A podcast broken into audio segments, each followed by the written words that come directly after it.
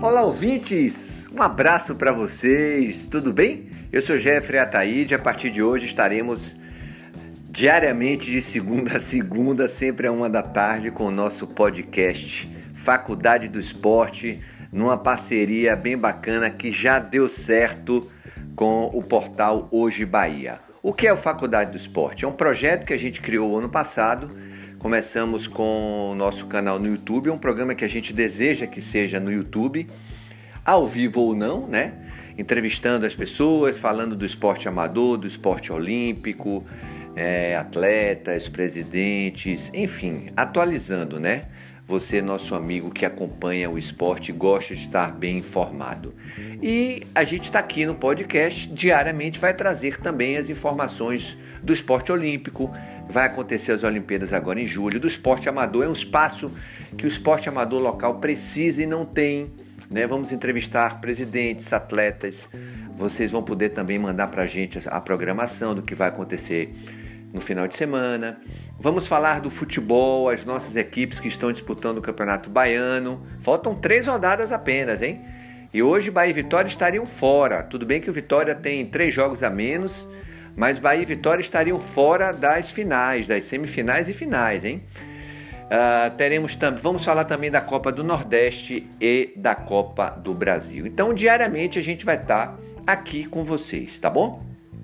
Falando de Copa do Nordeste, o Bahia está no grupo A e o Vitória está no grupo B. O Bahia lidera com 7 pontos, CRB 7, Ceará 6, 13 e 5. São os quatro que estariam classificados hoje. O Bahia venceu muito bem o esporte por 4 a 0 em Pituaçu, uh, dando alegria ao seu torcedor, né? Para que o torcedor pudesse esquecer aquela partida ruim que fez contra o Vitória e foi derrotado por um tento a zero. No grupo B temos o ABC com 8, Fortaleza 8, Altos 7, Vitória 7.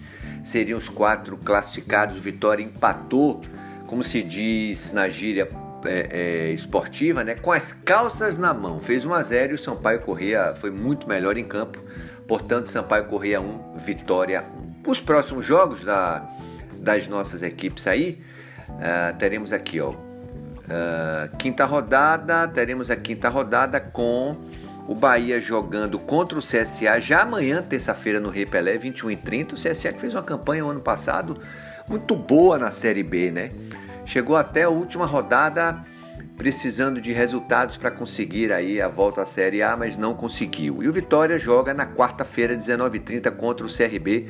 CRB é aquele time que gosta de estar sempre aí no meio da tabela, complicando a situação dos seus adversários.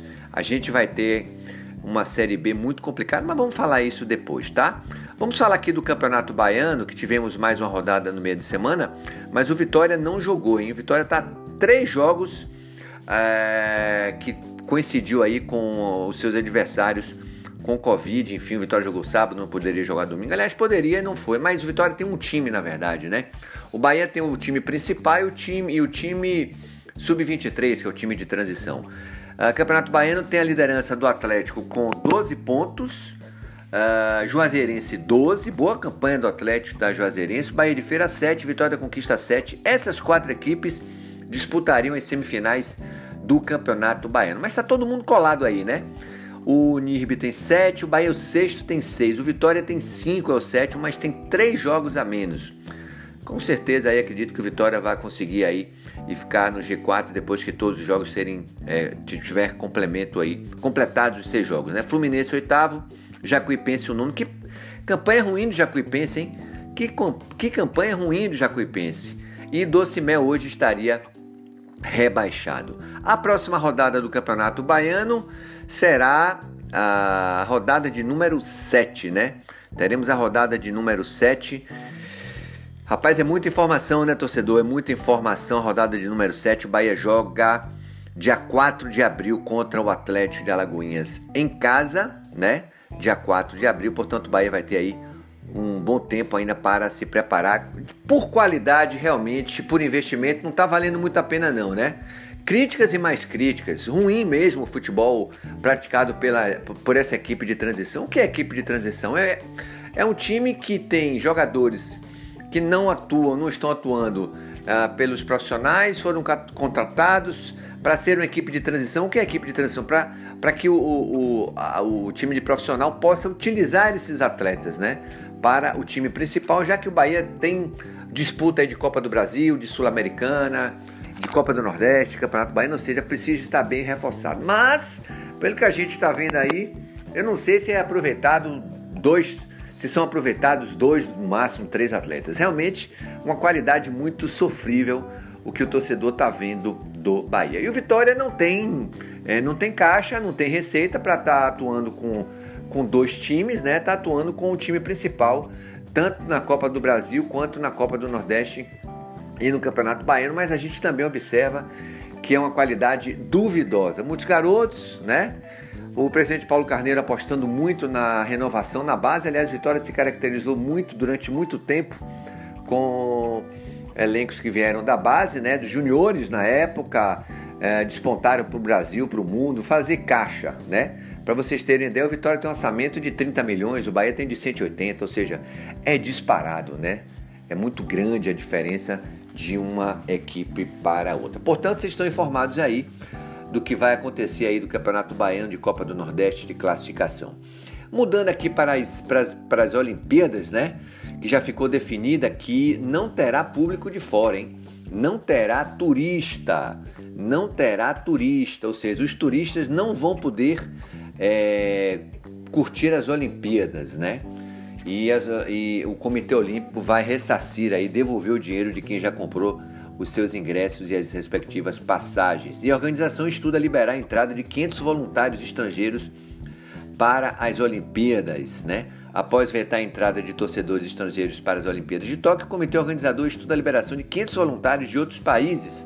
Eles chegariam ao Japão sobre, sob regras especiais de entrada e fariam trabalhos específicos com pouca oferta no país. Na verdade, é que eles estão realmente ainda.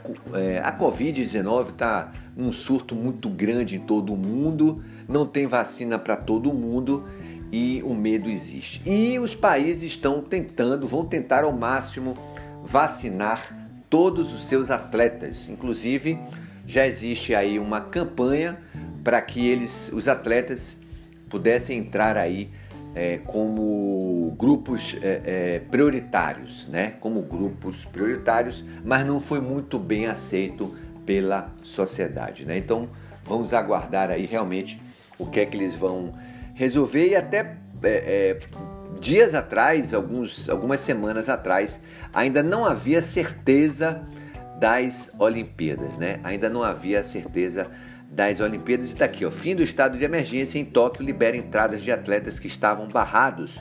O governo japonês derrubou na última segunda-feira restrições que vigoravam desde janeiro e o fim da medida permitirá que atletas e outros profissionais entrem no país, porque muitos dos atletas e muitas das delegações chegam com certa antecedência já para treinar no país sede.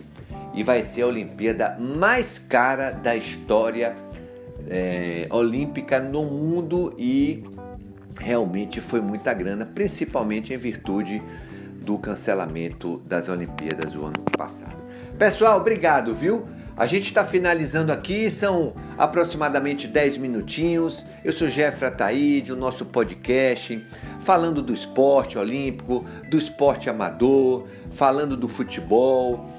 É uma pena que a gente ainda não tenha torcedor nos estádios, mas o primeiro, a prioridade hoje é vacina já e cuidar da vida, né? Não pode ter aglomeração em hipótese nenhuma. É uma pena, mas fica o lado curioso, porque a gente ouve realmente é, como os jogadores se tratam e tratam as arbitragens e os técnicos, né? É muito xingamento, é muita falta de respeito, principalmente é, entre os atletas, dire, é, é, diretoria técnica, comissão técnica e arbitragem. Mas a gente vai falar isso durante um bom tempo aí, né? Como sempre falo, tem que haver a profissionalização do árbitro. A arbitragem, os caras precisam voltar à sala de aula e precisa viver daquilo e não ser um profissional amador, ter o seu trabalho e depois apitar. Tem que viver da arbitragem. Valeu, pessoal. Obrigado, todo mundo ligado, todo mundo antenado todo mundo atualizado com o portal Hoje Bahia. Se ligue no efeito vendas aí, viu? Muito bom também essa área de marketing comercial. Valeu, um abraço para todos.